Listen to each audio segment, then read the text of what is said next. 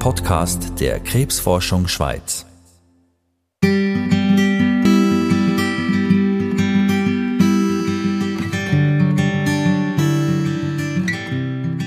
Brustkrebs, Hodenkrebs, Prostata- oder Darmkrebs. Von diesen Krebsarten hört man häufig.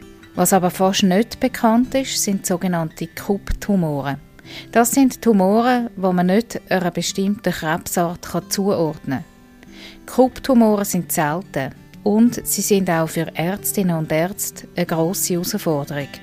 Weil man nicht genau weiß, woher sie kommen, ist es auch schwierig, die richtige Therapie dagegen zu finden. Chantal Pauli ist Pathologin am Universitätsspital Zürich und sie ist KUP-Expertin, forscht auf dem Gebiet, auch mit Unterstützung von der Stiftung Krebsforschung Schweiz. Sie weiß aus ihrer täglichen Erfahrung, was die Diagnose KUP für Betroffene bedeutet.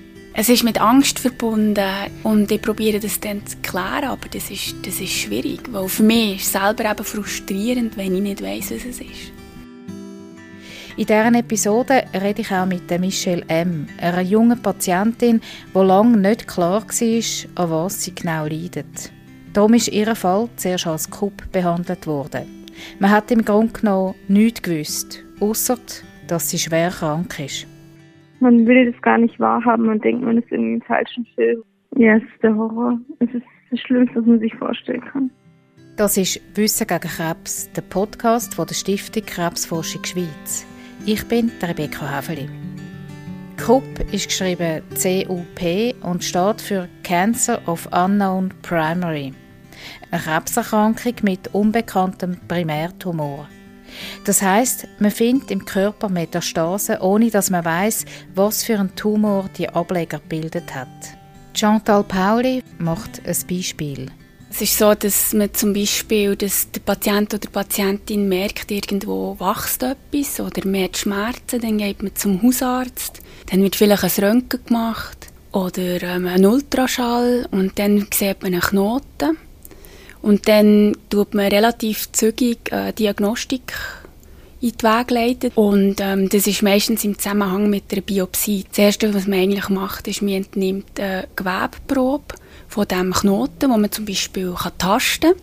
Dann nimmt man eine Biopsie und die geht zum Pathologen oder zur Pathologin und die machen dann die Aufarbeitung und probieren zuerst mal herauszufinden, was ist es. Im Labor macht man unterschiedlichste Analysen. Zum Beispiel färbt man Gewebsproben ein und schaut sie unter einem Mikroskop an. Zusätzlich kann man auch molekularbiologische oder genetische Untersuchungen machen. Mit all dem sucht man nach typischen Merkmalen für bestimmte Krebsarten. Wir haben einen Kub, der ähnlich ist wie eine, zum Beispiel Dickdarmkrebs. Das hat man aufgrund der Analyse herausgefunden. Also zum Beispiel Oberflächenprotein, das man gefärbt hat. dann kann man sagen, ja, das sieht eher aus wie ein Dickdarmkrebs, aber man, man findet keinen Dickdarmkrebs beim Patienten, aber man wird dann entsprechend behandeln und die haben auch bessere Prognosen. Therapie wird also so gezielt wie möglich der Krebsart angepasst, wo man hinter den Metastasen vermutet. Die Patientinnen und Patienten gehören zu den 20 Prozent, die eine bessere Prognose haben. Zu denen gehören auch Fälle, wo ein Krupp-Syndrom früh entdeckt wird und man zum Beispiel eine einzige Metastase früh operieren kann. Der viel größere Teil der Krupp-Betroffenen hat leider eine schlechte Prognose. Manchmal findet man kein typisches Merkmal für eine bestimmte Krebsart. Rund 80 Prozent von diesen Kups sind nicht gute Prognosen, die sind hochaggressiv und die kann man überhaupt nicht zuordnen. Die haben eine ganz schlechte Prognose, das heisst, Patienten, die so, oder Patientinnen, die so diagnostiziert werden, die haben so eins bis sechs Monate Prognose. Und das ist sehr tragisch, sehr aggressiv. Auch diesen Patientinnen und Patienten bietet man Therapien an und die werden mit Hilfe von modernsten Methoden immer genauer und besser. Goldstandard und Standardtherapie ähm, beim KUP ist meistens eine doppelte Chemotherapie, also eine Kombination von Chemotherapeutika wo natürlich auch für den Patienten zum Teil sehr aggressiv ist.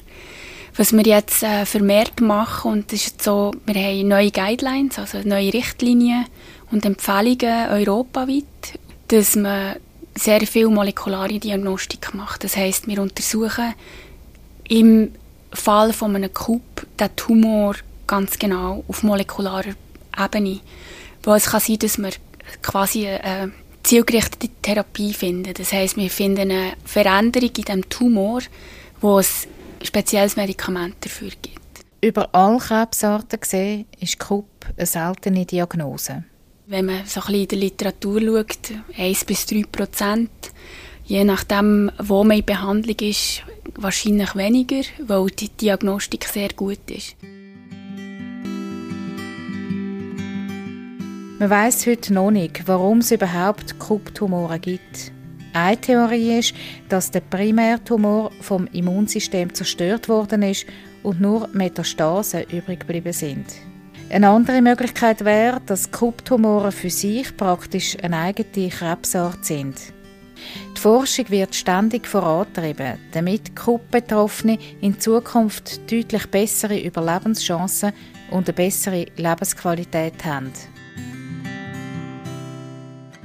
Chantal Pauli hat mir den Kontakt zu der Michelle M. vermittelt, einer jungen Patientin, die am Unispital Zürich behandelt worden ist. Die Michelle M. ist schwer krank und lebt im Moment wieder in Deutschland bei ihren Eltern.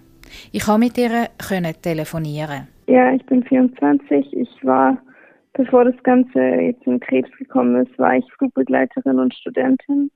Also ich habe studiert Englisch und Geschichte auf Lehramt und war nebenher noch Flugbegleiterin. Ich bin jetzt mit meinen Eltern zu Hause, also ich bin wieder zu meinen Eltern gezogen. Ja, mir geht's den Umständen entsprechend.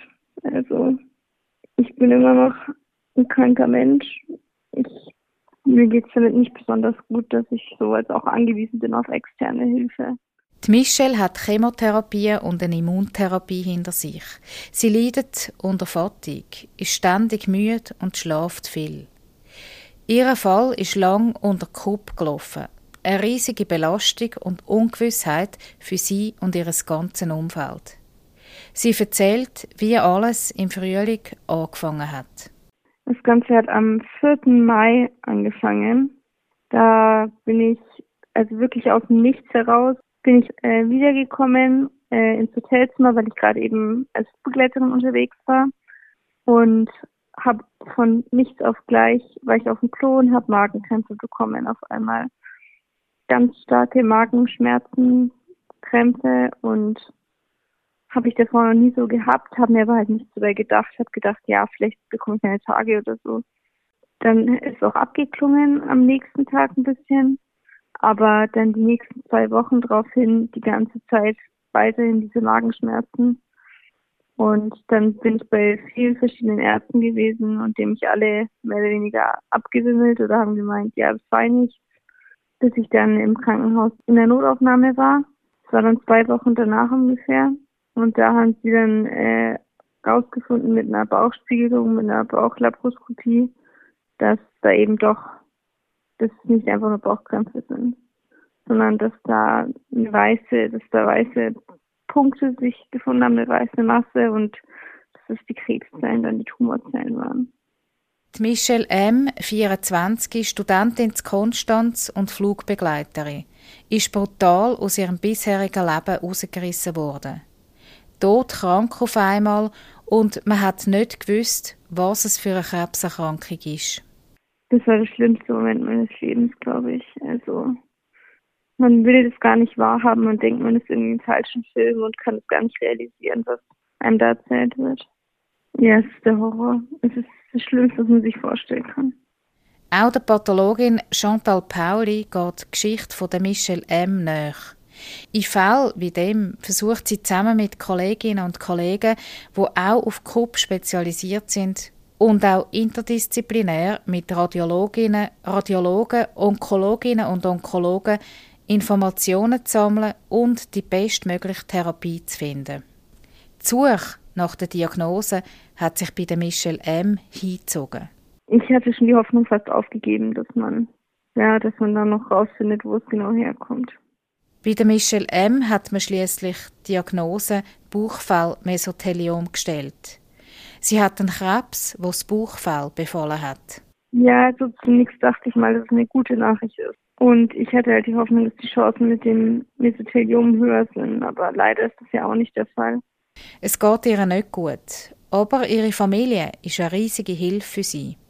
Ich habe einfach die beste Unterstützung selber. Also ich habe das beste Umfeld, ich habe die beste Familie, die man sich vorstellen kann. Ich habe den, den besten Freund, den man sich vorstellen kann. Und das ist das, woran ich mich halte und was mir Hoffnung gibt. Und Michelle M. hofft auch auf die Forschung. Die Hoffnung verliert man nie, dass da sich irgendwas gibt, irgendwas tut, irgendeine neue Art von Therapie, die einem besser helfen kann. Chantal Pauli, Pathologin aus dem Unispital Zürich, lässt Emotionen an sich an. Sie war im direkten Kontakt mit dem Vater von Michelle M., hat mit ihm telefoniert. Sie kann die Angst und auch die Ungeduld von Betroffenen verstehen, wenn sie mit Krupp konfrontiert sind. Dann wird oft gefragt, wieso ist die Diagnose nicht da? Und ähm, das Verständnis, wieso man nicht weiß, was es ist, ist schwierig und oft nicht da. Das ist nicht nur von der Patientin oder Patienten, den Angehörigen, sondern auch von unseren Kollegen in der Klinik. Manchmal versteht man nicht, wieso der Pathologe oder die Pathologin nicht sagen kann, was es ist. Aber es gibt einfach wirklich Situationen, wo man es nicht weiß. Für Chantal Pauli ist das selber unbefriedigend, weil sie allem auf den Grund gehen Neugierig, sagt sie, sei sie schon immer gewesen. Ich habe von meiner Großmutter mit, ähm, ich bin glaube zwölf das erste Mikroskop bekommen. Und dort ich habe einfach gelernt, mit durchs Mikroskop schauen, das eröffnet neue Dimensionen, weil man sieht Sachen, die man nicht sieht von bloßem Auge. Dass es gerade bei Krebs und bei Kupftumoren noch viele Sachen gibt, die noch nicht bekannt sind, lässt ihr keine Ruhe. Das ist der Antrieb für Chantal Pauli, sich in der Forschung zu engagieren. Meine Forschungsgruppe sucht neue, wir nennen es Biomarker. Also wir suchen irgendwelche Marker oder Kennzeichen von diesen Tumoren, die uns helfen, etwas zu finden für die Therapie. Neue Therapiekombinationen, zum Beispiel Medikamente, die man neu kombinieren kann, oder irgendein Marker auf genomischer Ebene, wo wir dann wissen, dass eine zielgerichtete Therapie kann eingesetzt werden kann. Das ist so ein bisschen der Forschungsschwerpunkt. Und ich habe das Gefühl, dass ich mit meiner Forschung Leute erreichen kann, wenn ich etwas finde, wo man kann eine neue Therapie entwickeln.